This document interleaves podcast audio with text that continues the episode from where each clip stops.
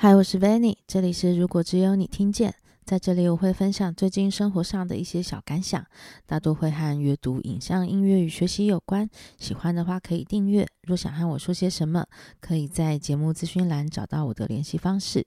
这个过年呢，就是呃，过年本身还好，可是过年之后突然就做了一个决定，也不知道是不是因为节气走到了 哪些地方。然后我就突然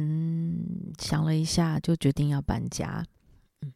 我住在现在这个地方已经十七年了。嗯，会知道是十七年，是因为就在今天下午，对，我才找了我的房仲来聊天。然后我那个房仲很好笑，因为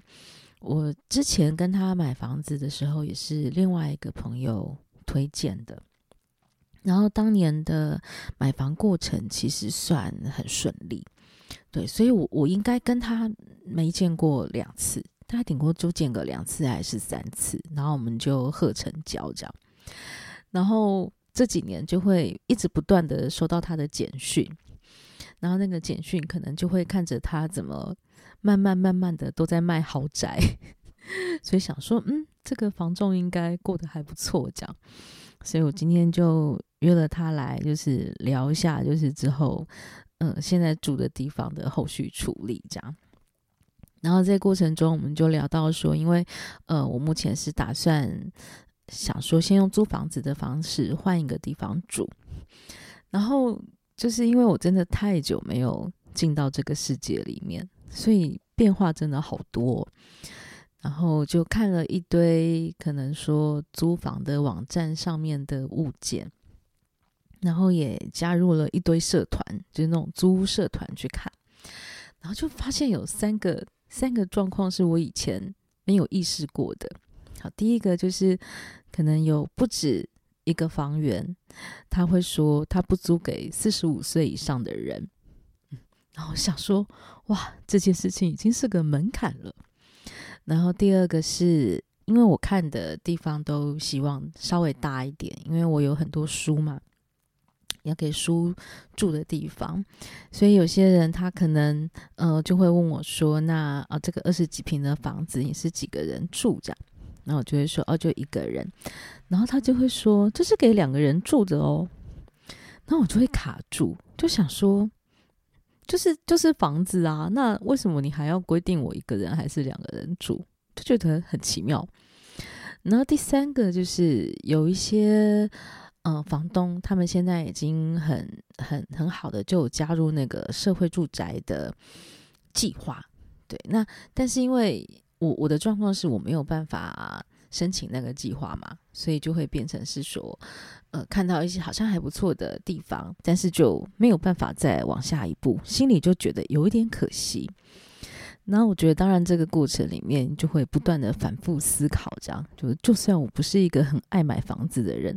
会不会真的因为年纪到了之后，你是要被逼着去买个房子？对，这真的是不断的大在问。然后最后我那个房中他要走的时候，我就跟他说啊，我们明天会去看两间房子，这样啊，有一间房子好像那个房东听到我有很多书就很开心，这样就感觉就很喜欢的样子。然后房中就讲了一句说，谁看到你都会喜欢你的。然后我就想说，天哪，过了这么多年，就是房仲的的那个口才真的是越来越好了。因为我记得当年好像。我们两个真的没什么好聊的，对，然后怎么今天有种不知道哎，就是像他可能我一开房门嘛，就他就说马小姐你一点都没有变，我心里就想说屁啦，已经过了十七年，最好你还记得我长什么样子。对，总之就是这是近期一个很大的改变，对，所以接下来不知道。那个时间分配会变成什么样子？总之还是就尽量希望可以维持这个录 podcast 的习惯。好，然后呢，在在在这个纷乱的情况下呢，我还是有在看书哦。那当然就是心绪上其实就会稍微混乱一点。但最近看了一个一个作者的书，他叫亚瑟布鲁克斯。好，那去年有一本书很红，叫《重启人生》，然后我那时候不知道，嗯，为什么就就没兴趣这样。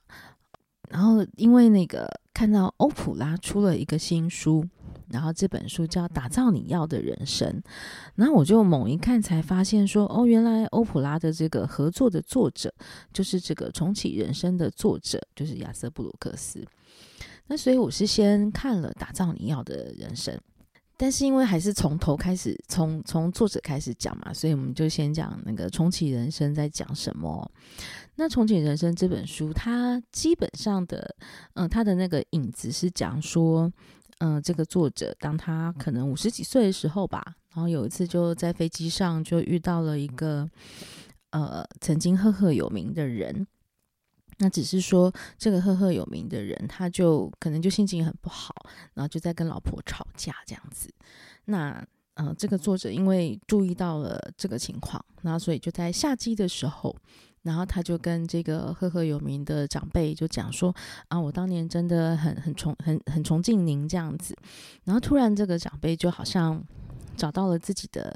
呃意义或存在感，对，那所以这个长辈就开始变得很开心这样子，就是跟刚刚一直在跟老婆生气的样子就很不一样。那这个作者他的出发点是从这里开始，就是讲说每一个人他可能都曾经有他的呃高峰，但是当你年纪到了一个程度之后，那也许就也许你会退休，或者是嗯、也许你你你可能某些状况可能说跟以往有点差别。但是不一定每个人面对的状况都能面对很好。那简单想，也许我们可以就很把它粗暴的归归因为啊，这就中年危机呀。好，那在这个中年危机的情况下呢，每个人处理的方式也不一样。有些人他可能是更卖力的过活，但是有些人他可能就是突然嗯睡醒了，就发现啊，现在这个是我要的人生吗？那所以我觉得重启人生，它比较像是在谈，就我的我的粗暴诠释就会是说，嗯、如如何度过中年危机，然后或者是到中年之后，你还是可以有很棒的人生。好，那里面呢，他有提到一个心理学家叫卡泰尔。那卡泰尔他讲的这个理论呢，这个理论大概就是这本书呃整本的依据这样子。好，这个卡泰尔他的讲法是说呢，呃，人类可能在人生的不同时期，对，那你的智力状态会是不一样的。那也就是说，大概在你的前半生，可能大概是三十岁以前啊，那他会讲说你拥有的是流流体智力。那他就是把它定义成说，你是逻辑推理、弹性思考跟解决新问题的能力，那会比较好。那也就是说，呃，可能是你的理解、阅读、创新这些东西，它都是在你早期的时候会比较强，但是到了三十岁。四十岁之后，你这个能力就会快速的下滑。那以我们现在中年的体验呢，就是啊，可能说记忆力不如以往啦，那学习新事物的兴趣兴趣没有以前强。那这时候呢，我们就会变成叫做晶体智力，也就是说，你的聪明才智呢，它的形态会变成是你要如何运用过去累积知识库的能力，然后将这些。呃，累积的经验的能力，然后再延续下去，你可以做的事情。好，那所以他的想法里面就有点是说，这个中间转换过程的不顺啊，就会变成是，嗯、如果你到了可能也许五六十岁，那你还是用。以往的身体记忆哦，就是说你还是希望自己就是脑子非常清楚啊，那可以吸收无数的新知识，那你可能就会挫折感会比较高，那对自己的那个存在也会比较开始产生了质疑。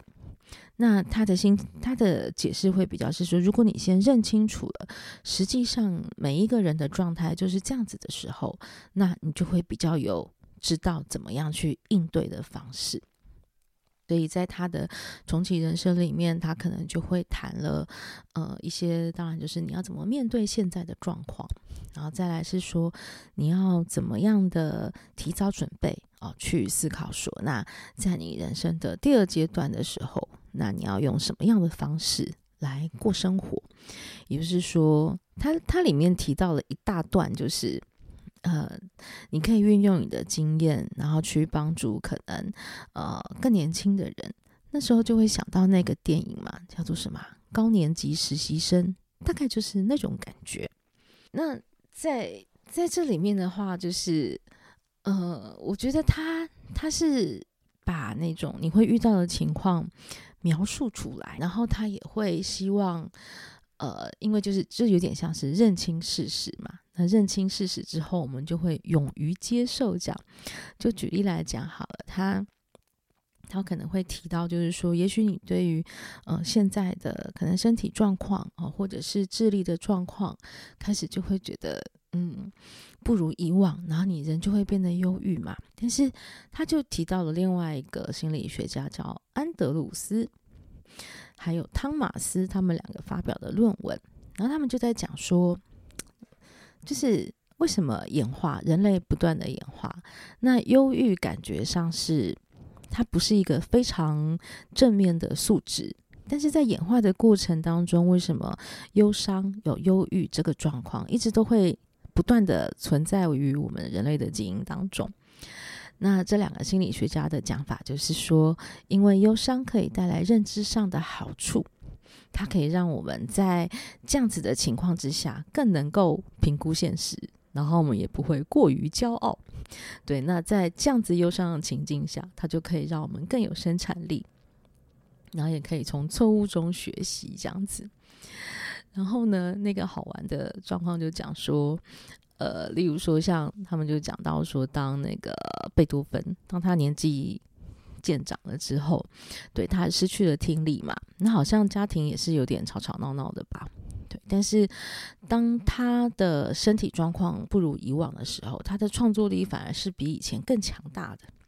所以他就是在讲说，就是这样子可能比较低落的情况，大家是不需要紧张的，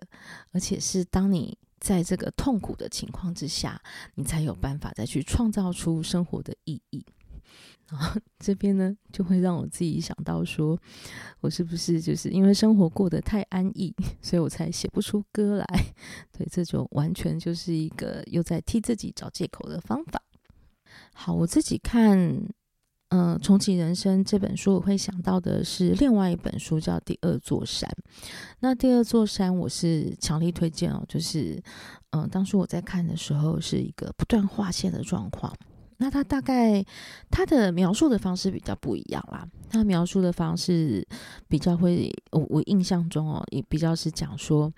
呃，就是前面可能在你的前半生里面，你很难免就是会去，呃，可能你要去追求成功啊，追求不管是金钱上的、家庭上的、呃，人际关系上的、各式各样意义上的社会价值面的成功。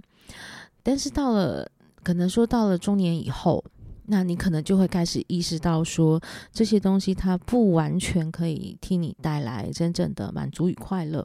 所以他整本书在讨论的就是在讲说，这个所谓的第二座山，也是当你的前前半场的人生完成的那些事情，那你到了下半场的时候，那你可以怎么样的看待它？好，因为看得有点久了，我印象中大概是这样讲。那。这本书其实《第二人生》《第二座山》这本书，我自己在看的时候，那个激励感是很大的。对，我觉得重启人生比较像是中年过后的忧郁版本，然后他是鼓励你面对这个情况啊，其实还是很有机会的哦。但是《第二座山》它完全就是把中年以后的东西当成第二人生来走。对，所以我刚刚一直讲错，大概我脑子里面就一直有这个想法。对，他就是你，你看那个书，你会有一种正面积极的感觉，对，然后你会觉得，呃，重新做价值审视，就是说到底什么事情才是对人生重要的，或者是说，呃，当可能说那个作者他自己经历了年纪啊，经历了时间之后，他自己的心得，还有可能就是不管是他看书，或者是他采访一些人，共同的心心得是什么？那不过我觉得看这种书都要心里有一个意识啦，就是说很多事情真的是你要经历过才会去知道，因为我觉得要在年轻的时候就讲说啊，这一切都如浮云一般，就是。那那个心情真的是不一样，但只是说，的确到了呃，可能说事业的最忙碌的期时期已经过了之后，那个心情上的转变，每个人的选择状况就会很不一样了。嗯，我觉得这个就是，也许大家真正走到岔路的时候，搞不好反而是在这个时期吧。嗯。然后再来就要谈到，就是呃，打造你要的人生这本书。那它里面就有讲了一个方法，就是说，呃，它有一个情绪的量表。那他有提出了二十个情绪，例如说你是呃，可能说你是忧郁的，还是你是开心的，还是你是你你的当下的心情是什么？然后你是专注的啊，还是受到鼓舞的这样？然后就是这些情绪呢，他就请你给他一个分数，从一到五分。然后这五个分数出来之后呢，就会有呃四个象限，就是根据正向跟负向情绪的话，人会有四种类型哦。好，这四个象限呢，就是分为拉拉队长、科学狂人、法官跟诗人哦。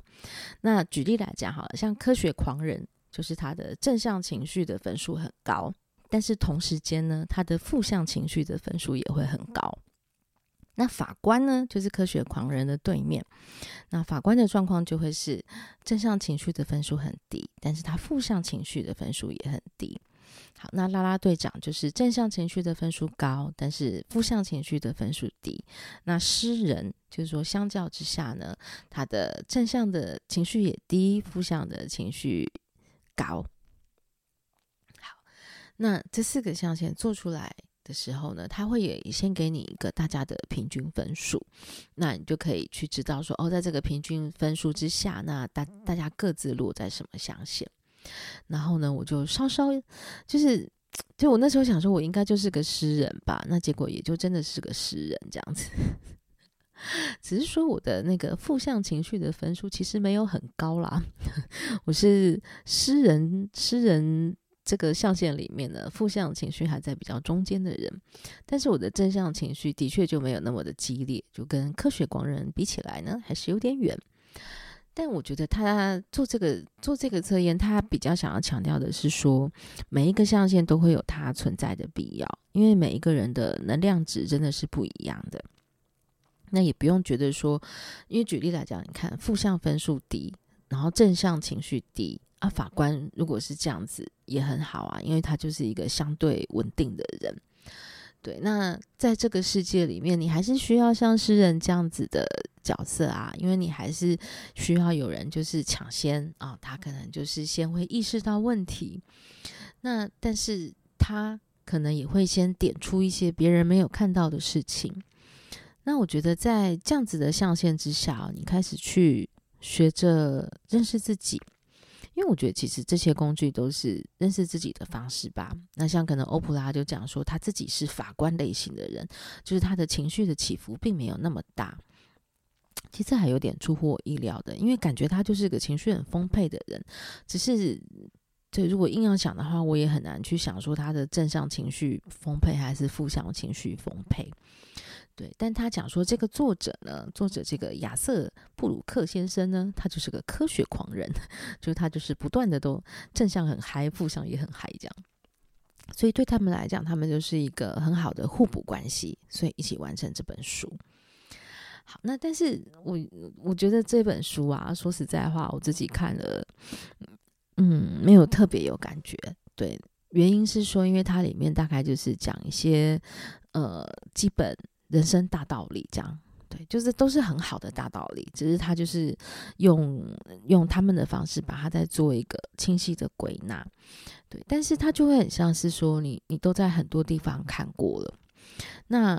而这本书它其实欧普拉的成分非常的低，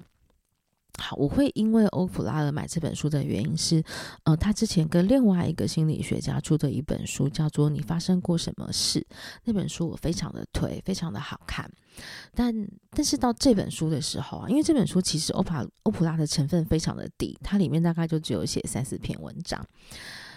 所以大部分都是那那个教授他在帮大家呃小小的定义一下所谓呃幸福人生的元素应该有哪些。好，那欧普拉他就比较像是，哦、可能在每一章的前面啊、每一个大大项的前面，他就写一个他的看法这样子。好，但我必须说啊，我我真的觉得啊、如果没有欧普拉的这些文章，我觉得这本书就就就更无聊了。好，因为我我觉得啊，就是欧欧普拉他一直有一种，其实我对他没有太强烈。的喜欢或不喜欢，因为我们毕竟也没有那个环境，就是常常看他的脱口秀这样。但我觉得他这个人一直散发出来一种共情能力，这种共情能力，我觉得只要你是。呃，站在大众面前的人，拥有这种共同共情能力的人，他就会变得非常的强大，因为大家可以感应到他的感应哦。好，例如在管理好情绪这个第一步里面，欧普拉他就先讲了一个说，他觉得最快乐的时光是什么什么什么，就是我觉得这样子的开场平淡无奇，但是他突然就会让你觉得。第一个是，哎，欧普拉可能跟你也一样，哎，我们最快乐的时光就是在坐坐在树下看书，他就是一下子就把你的距离拉近。然后再来是，我觉得他做提纲挈领的方式非常的清楚明了，就可能说作者在想讲了一堆，可能也讲了举例，也讲了描述，讲一讲他的看法跟认知。但是呢，嗯，欧普拉他就会说，哎，这些重点就是。什么什么什么啊、例如说，嗯、呃，我们在讨论就是所谓的幸福，然后这个幸福就是要讲说你已经拥有一切让自己可能幸福的条件。那只要你要，因为它已经存在了，所以你就会有。哇，那你就会觉得说这样子下结论真的真的是鼓舞了每个人呐、对，然后再来的话就会变成是。呃，举例来讲，他就称赞了一下这个这个亚瑟布鲁克斯这位教授，然后他就讲说呢，你会学到最重要的两件事情，然后呢，他就加了一句，你应该把这些话贴在冰箱上，然后我就。其实我也是在想说，为什么看其其他的文字就会有一点昏昏欲睡这样，但是到了这里，你就会突然，因为它就有一些行动项，它就会有一些非常非常生活化的，你可以做什么。哦，就是我觉得那个积极度就会比你纯粹去吸收这些观念来得多，那就会变成是说这样子做结论的方式，就会让你对于这本书整个重点好像就更清楚了，对。我不太知道，说是因为我最近比较忙的状况，还是说就是心绪比较纷乱哦，所以就是现在看书其实稍微就是很容易分心，对。但是我觉得看欧普拉，就是当他在提纲挈领的时候，我就真的会意识到说，哇，他真的是一个很厉害的作者，所以呀，就会变成是有机会，希望可以重新再来聊一下你发生过什么事这本书，嗯，真的非常推荐。好，所以今天大概就讲到这里吧。对于那个接下来新生活的变化，也是充满了期待。希望就一切可以顺利喽。我是 Vanny，这是一个很个人的 Podcast。如果只有你听见，我也会很开心的。